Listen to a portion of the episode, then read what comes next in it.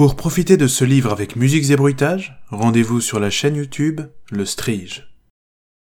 Votre grâce est sur les dents. 16e chapitre Cafés et liqueurs. Le réveil fut voluptueux pour Falco, comme si la journée commençait sur un nuage au large du mont Olympe. Il fallait en profiter car ça ne durerait pas. On l'avait raccompagné à son hôtel à pas. Bertrand Frossat avait arrangé les choses avec la direction de l'établissement et une nouvelle suite, aussi somptueuse que la première, avait été attribuée à Falco. Grâce à ce qu'il lui restait de force, il était passé à la réception et avait ordonné à ne pas être dérangé par qui que ce soit le lendemain matin. Sans même prendre la peine de se déshabiller et de se débarbouiller, il était tombé dans un profond sommeil. Dès son réveil, il commanda un copieux petit déjeuner. Le même freluquet habituel le lui avait apporté dans le quart d'heure. Falco en profita pour demander au garçon si Dora était toujours en charge de sa chambre. Étrangement, le groom lui apprit qu'elle ne travaillait plus là. Sa macabre découverte avait dû la refroidir. Dommage. Falco aurait bien voulu l'interroger lui-même plutôt que de se contenter des rapports du ministère sur son témoignage. Face à sa fenêtre, il méditait. La vue était presque la même dans cette nouvelle suite. On voyait le jardin des Tuileries et la Seine. Avec mélancolie, il songeait à la mer. L'observer l'entraînait toujours dans des réflexions profondes et de lointaines introspections. Quelle tristesse qu'elle soit si loin. La journée commençait décidément sous de bons auspices. Un billet de Loen était arrivé. Elle le conviait à un thé dans le quartier latin en début d'après-midi. Falco ne s'était pas fait prier pour accepter. Outre l'excellente compagnie de la belle chercheuse, son aide serait on ne peut plus précieuse, un engrais pour les idées qui commençaient à germer dans sa tête.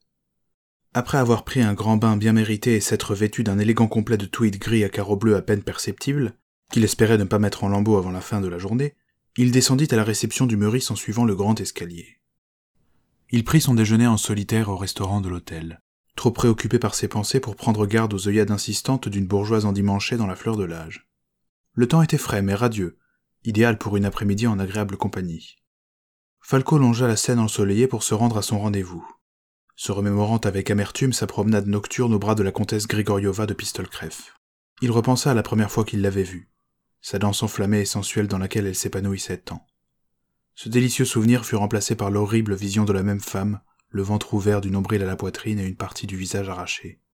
Elle était sur le point de le tuer, pour sa survie. Mais Falco sentait, sans savoir pourquoi, qu'il devait aider Alexei Grigorievitch à la venger. Il aurait pu passer en fiacre prendre la chercheuse, mais cette dernière avait insisté pour lui donner rendez-vous devant la fontaine Saint-Michel. En arrivant, Falco remarqua que la belle universitaire, probablement venue avec un peu d'avance, était partie scruter les étals extérieurs de la librairie Gibert. Comme à son habitude, elle dégageait un charme incroyable, arborant une toilette similaire à celle de leur première rencontre. La pauvre était aux prises avec un gandin qui avait l'air de lui faire un numéro de charme des plus rustiques. Le bougre avait dû la surprendre car elle tenait encore un livre pris dans les présentoirs entre ses mains. Elle esquissa un grand sourire en voyant arriver Falco, et ne se fit pas prier pour lui tendre une main gantée de dentelle qu'il baisa délicatement.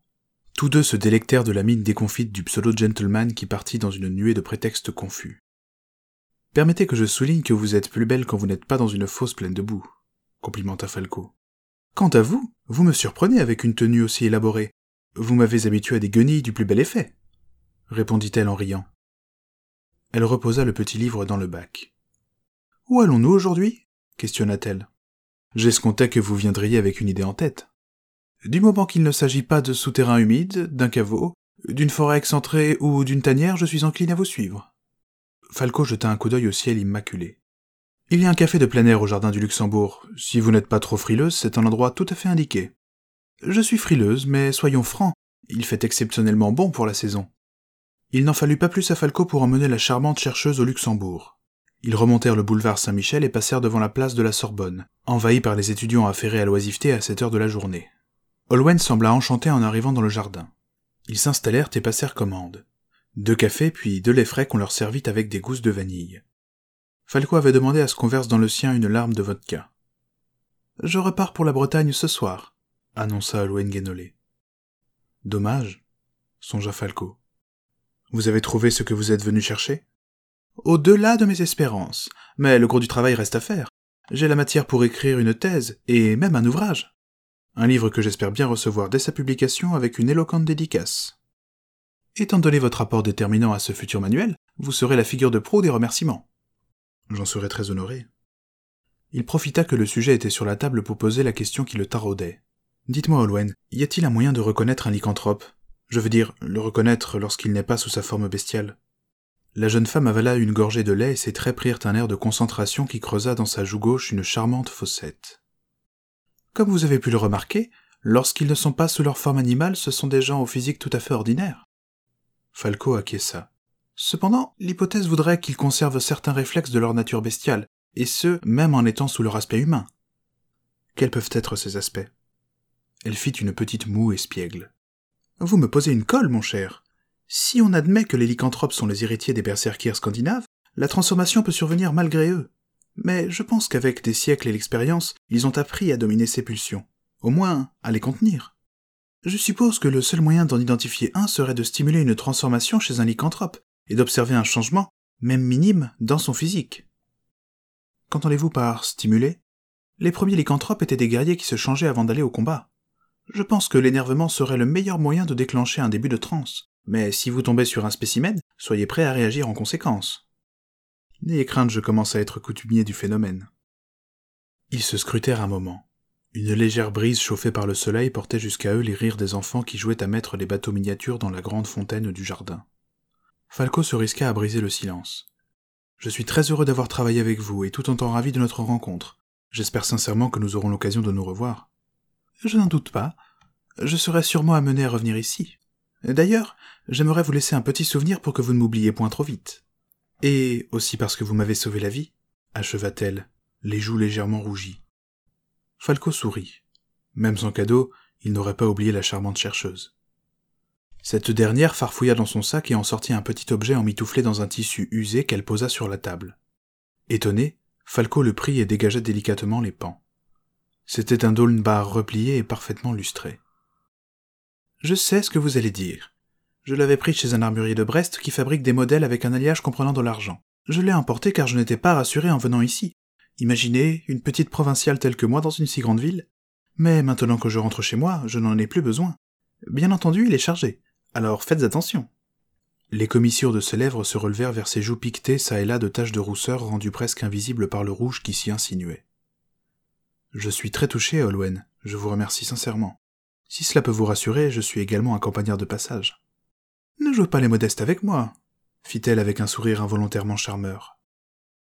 Vous savez, quand je parlais de nous revoir, j'entendais plutôt une entrevue dans un cadre où nous ne serions pas à deux doigts de nous faire tuer. Quelque chose de plus informel. N'est-ce pas ce que nous sommes en train de faire? Son ton était si innocent qu'elle l'avait désarçonné. Tout à fait, mais peut-être serait-il possible de renouveler les occasions. Je gage que vous apprécierez Cabourg. Elle eut une mimique qui la rendit encore plus splendide qu'elle ne l'était. Après tout, je peux bien mettre un pied dans votre région. Comment la nommez-vous déjà? La Normandie? Tout à fait. Malheureusement, nous avons perdu les terres que Charles le Simple nous avait octroyées pour le pillage, juste à l'ouest du domaine. Vous voyez de quoi il est question, n'est-ce pas? Olwen sembla se délecter de la plaisanterie. Avec des négociations rondement menées, vous pourriez peut-être en récupérer une infime partie. Elle ponctua sa phrase d'un haussement de sourcils. Dans ce cas, je travaillerai mon arsenal argumentaire. Tout ce qui est moré d'Anico n'est pas considéré comme valable. Ils rirent de concert. Olwen Guénolé et Falco se quittèrent fort courtoisement là où ils s'étaient retrouvés. N'ayant pas le téléphone, cette dernière donna à Falco son adresse. Il en fit de même. La jeune femme fut fort impressionnée lorsqu'il annonça qu'il était duc et vivait dans un manoir entouré par des hectares de terre. Il comptait bien lui écrire ou lui télégraphier pour l'inviter à faire un séjour dès que l'affaire qui l'occupait serait terminée. Passé cet intermède aussi agréable qu'instructif, Falco se remit immédiatement dans le bain de sa mission et partit droit vers la rue de Lille. Il avait quelqu'un à voir, ou plutôt quelqu'un à énerver.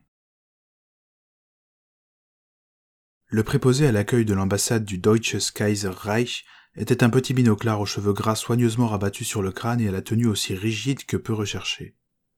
Il leva un regard hébété vers Falco lorsque ce dernier tout sauta pour signifier courtoisement sa présence. Il avait dû le tirer de sa sieste.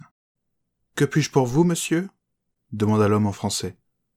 Ich suche Herr von Eisprach, répondit Falco. Der Botschafter ist in seinem Büro. Bitte warnen Sie hin, dass er Alexei Grigorjewitsch von Pistolkreff hier ist.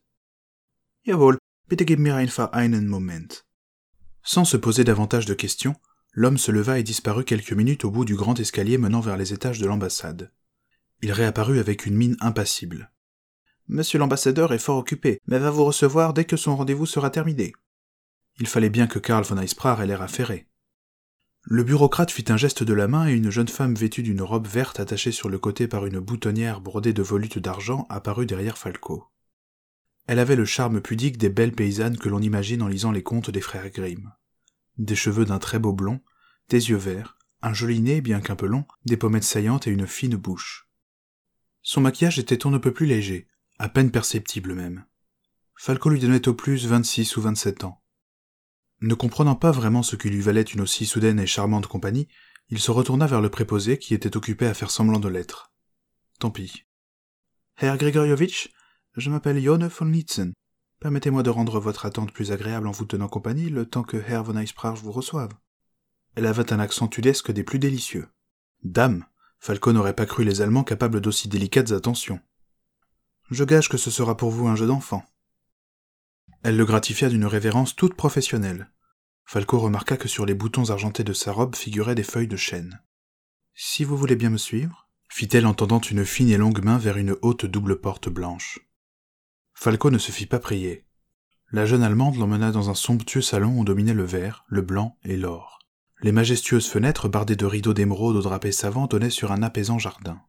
Entre les ouvertures était placé un immense miroir qui donnait à la salle des allures d'infinité.